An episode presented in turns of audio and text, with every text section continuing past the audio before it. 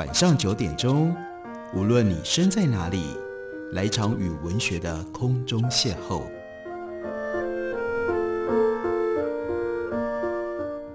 杨照谈书，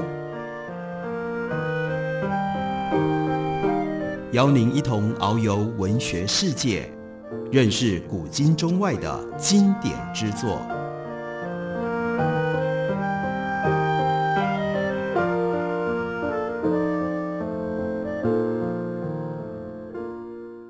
听众朋友，大家好，欢迎收听杨照谈书。本节目以台北广播电台 FM 九三点一，每个星期一到星期五晚上九点为大家播出。我是杨照。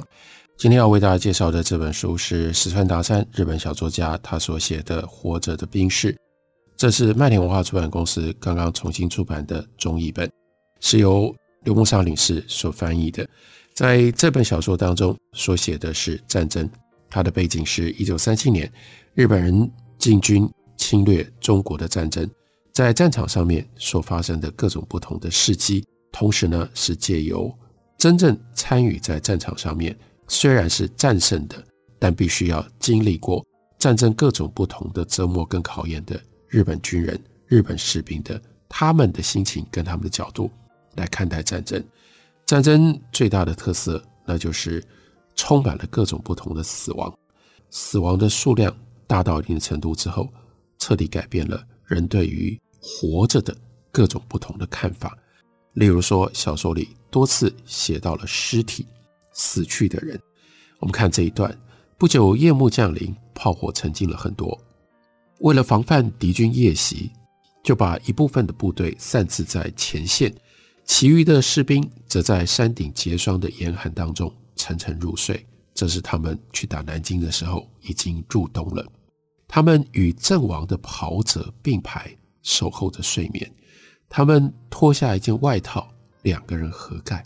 在这种情况底下，无所谓生或死，死去的战友没有什么两样，自己和尸体之间并没有什么差别。不，这不只是对我方的尸体是这样，因为睡在满是石塑的地上，头会痛。大家用什么方法？就抱来中国军的尸体，拿死掉的人的肚子来当枕头，而且还会说舒服得很呐、啊，舒服得很呐、啊。还有另外一段，寂静的夜晚降临山顶，寒气同着北风冰冻了这一片新的战场。这些士兵们呢，他们吃的是什么？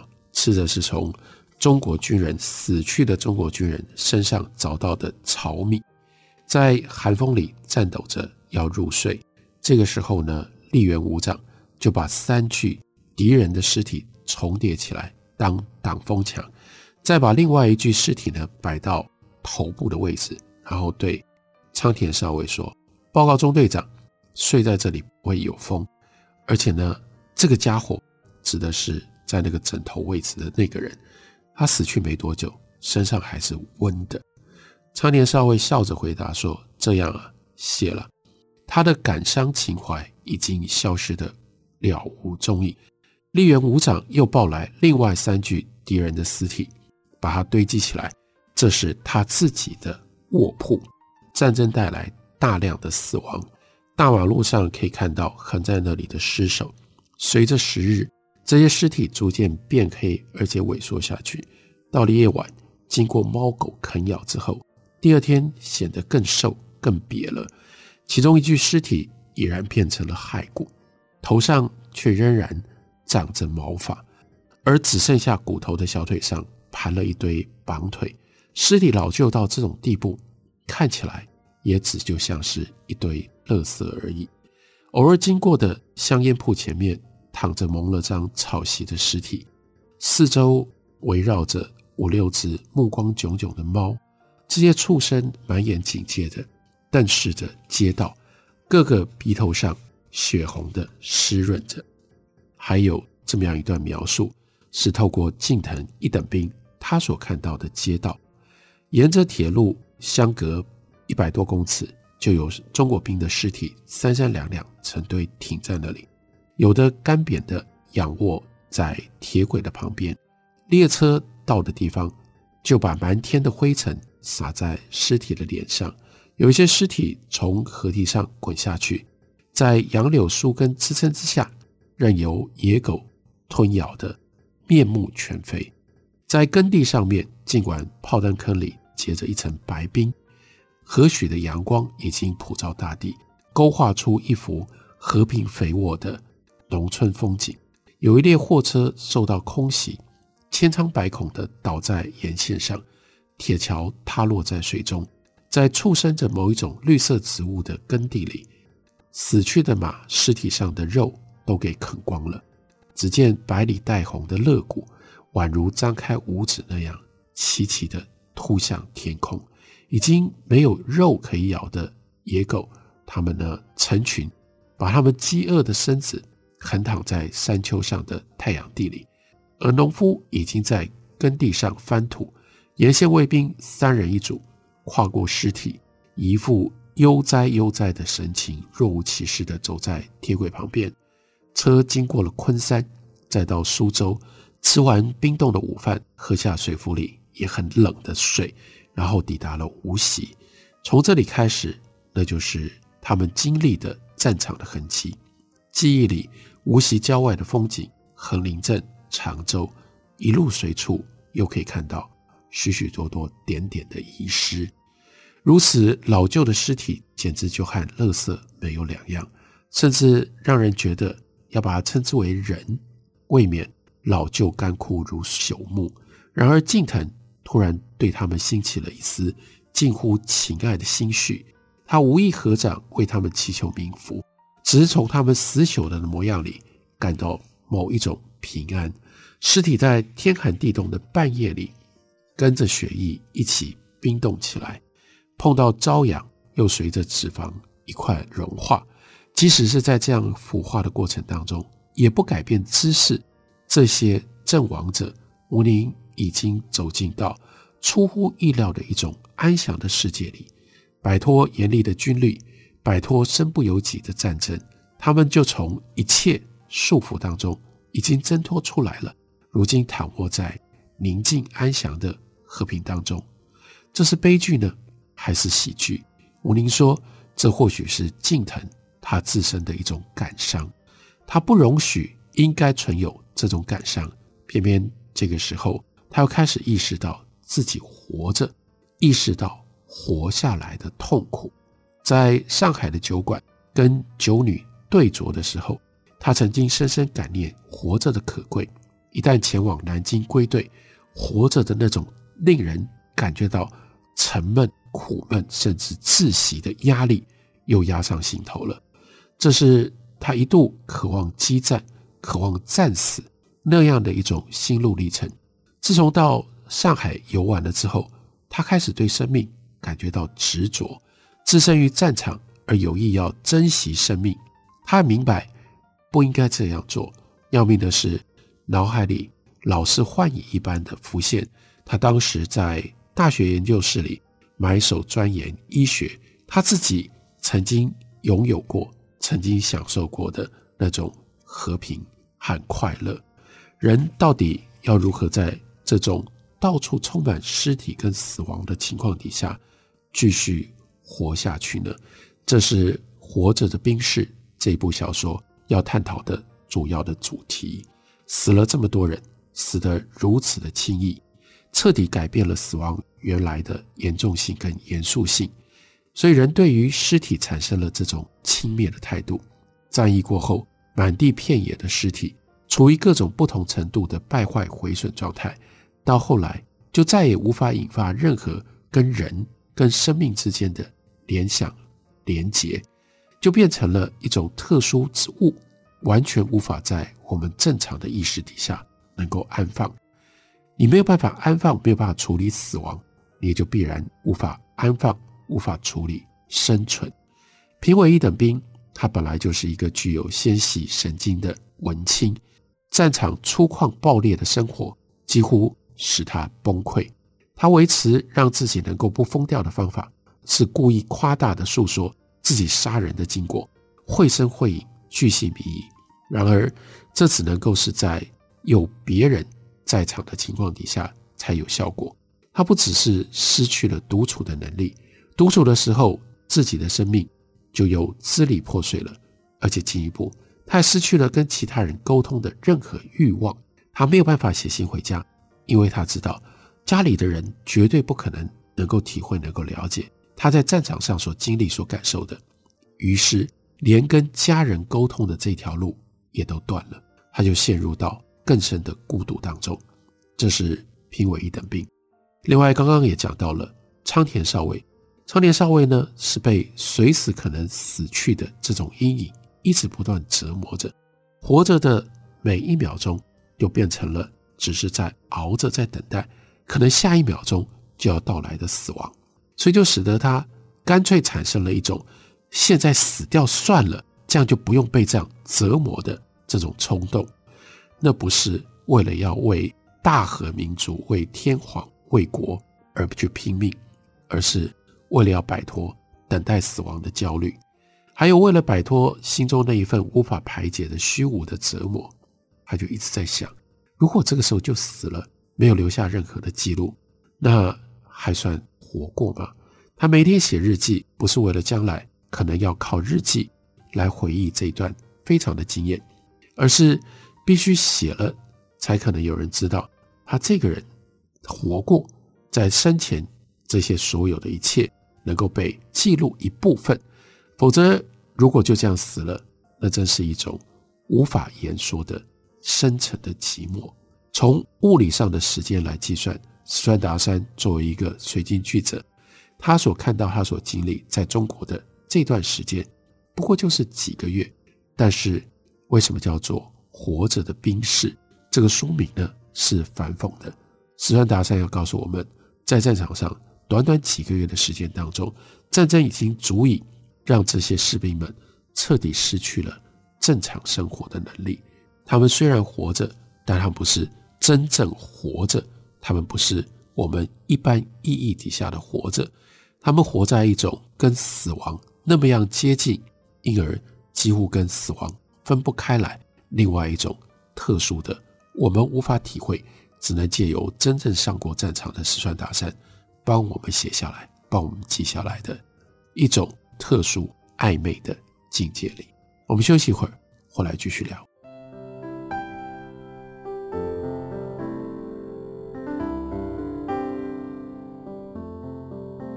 听见台北的声音，拥有颗热情的心，有爱与梦想的电台，台北广播 FM 九三点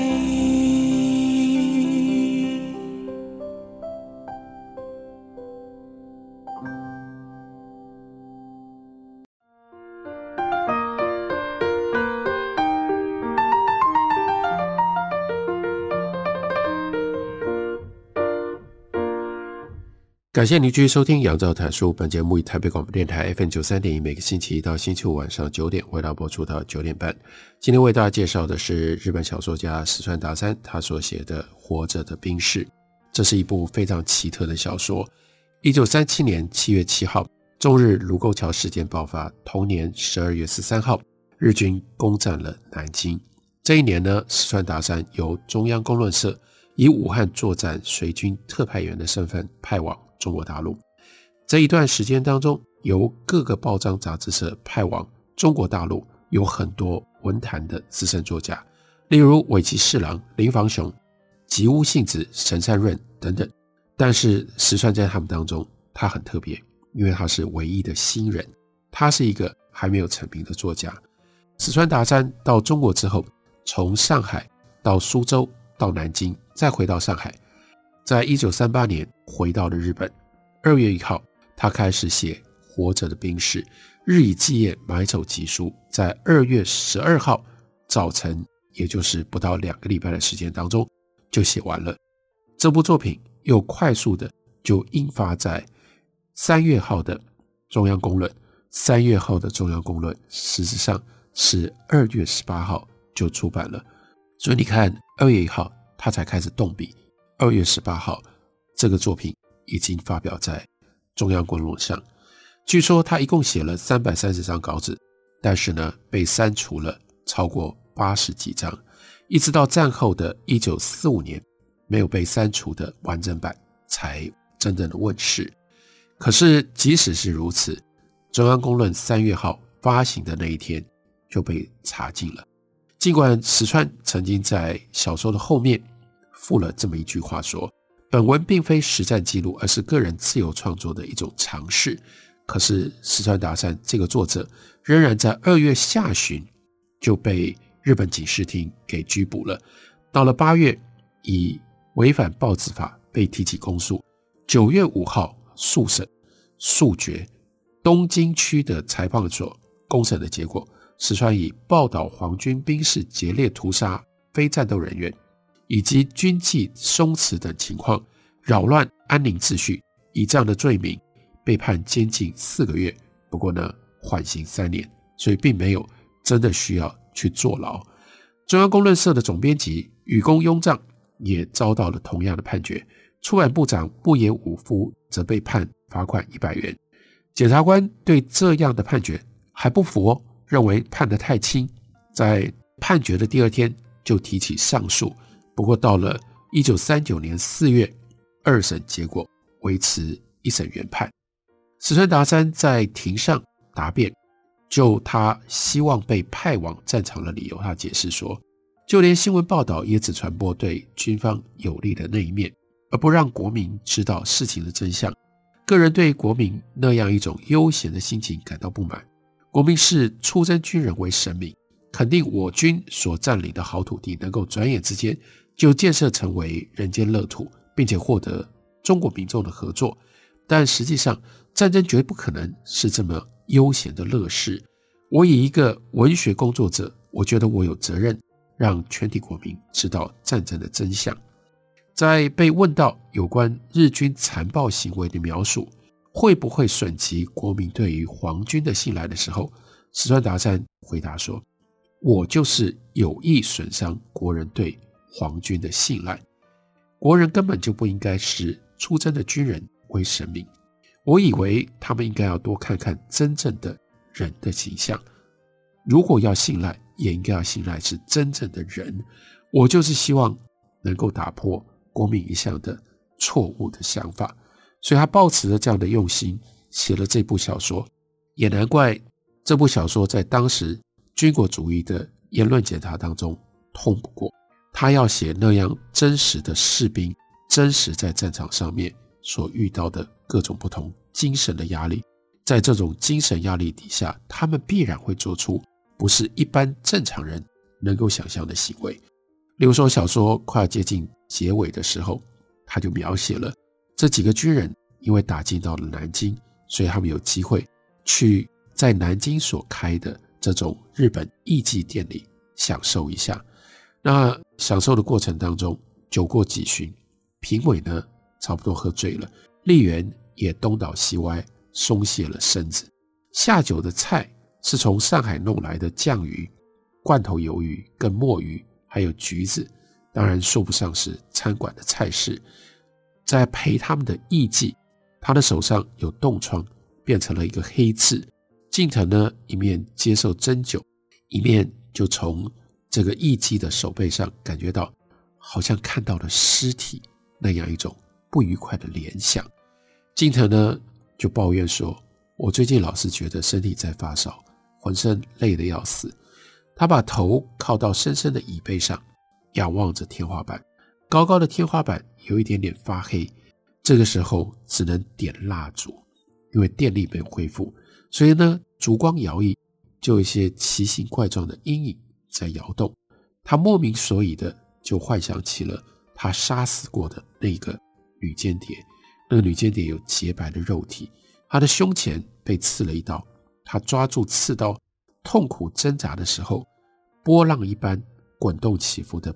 白色肉体，突然之间，还有一个念头，他很想杀女人，那是连他自己都感觉到害怕的一股凶暴，让他的心胸发热的一种情绪。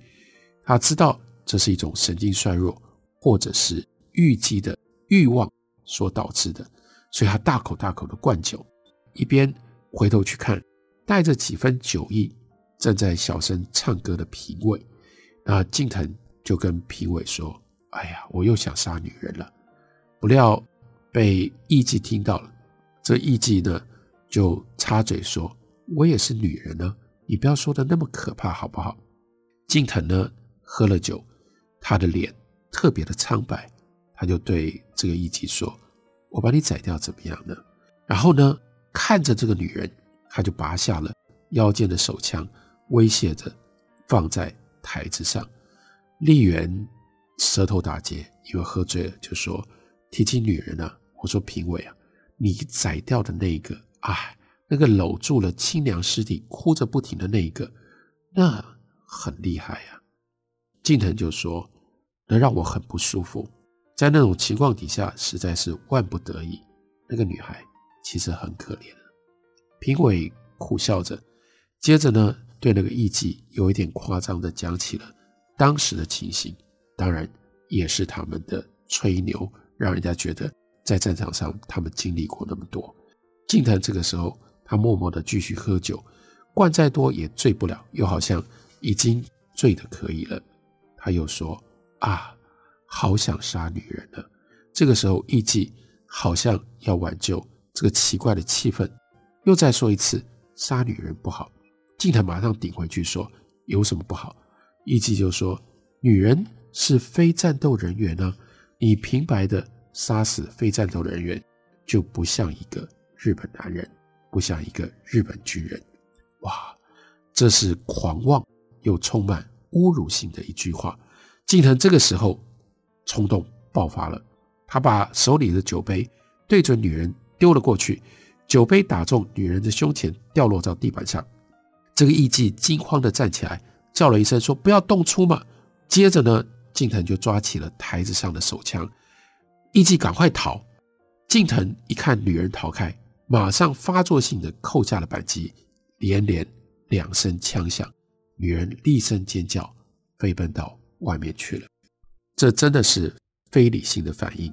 艺伎说：“平白杀死非战斗人员。”不像日本军人，就连来到了南京的日本女人都不知道，这些日本军人其实他们已经杀了多少非战斗人员。他们连正常的日本军人都不配是，所以他觉得被侮辱，他才会用这种方式冲动的反应。如果连作为一个正常的日本军人，他们都没有资格，那他们还能够是什么呢？因为这样的一个突发的枪击的事件。近藤呢就被宪兵队给拘留了，他差点无法随着所属的部队移防。经过调查手续之后，他被释放出来。那我们看石川达三怎么描述、怎么形容他的心情。他听到了宣告说：“你现在可以归回原部队，处分的方式稍后再通知。”他突然感到非常的慌乱。他所属的中队已经离开了，偏偏这位宪兵又迟迟不肯释放他。在那里先骂了他一顿，以及交代他往后要注意的事项。好不容易获得了解放，他着急的口水都要掉下来了，匆匆将一些装备绑上了背包，把水壶朝肩膀上一挂，抱着枪杆就没命的奔出了宪兵队。部队沿着中山路往西走，这点他知道，所以呢，他呢拼命的飞奔在人行道上，跑了一段路。接上中正路的市中心十字路口，车道当中有一个交通指挥亭。来到这里，他止不住迷惑。不过，从此地遗失的部队，首先必定要先到下关。不管是要坐船还是要坐火车，除了往下关开去之外，别无他途。他拐向中正路，顺着笔直的大路跑下去，一路跑，一直跑，一直跑。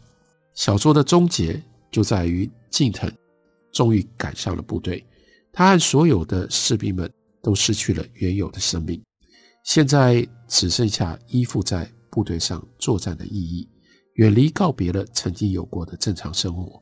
他们活着是活着的兵士，然而石川大三要告诉我们的，活着的兵士在战场上，他们不是活着的人，他们以另外一种扭曲、苍白、寂寞、自我矛盾。跟自我否定的方式活着。一九三八年这一年，石川大三三十三岁，离他生命在八十岁终结还有四十七年。他在后来还写出了很多其他的作品。战后，在日本文坛取得了一个对抗武武体制、对抗自民党的特殊思想和文学的地位。不过，借着《活着的兵士》，他这个时候一下子把自己推上了一个高峰。无论他后来写了什么、做了什么，都不曾也无法超越，因为他写出了一部放在世界战争文学、反战文学的历史上都无法被磨灭、无法被遗忘的经典之作。特别介绍给大家，推荐给大家。感谢你的收听，我们明天同一时间再会。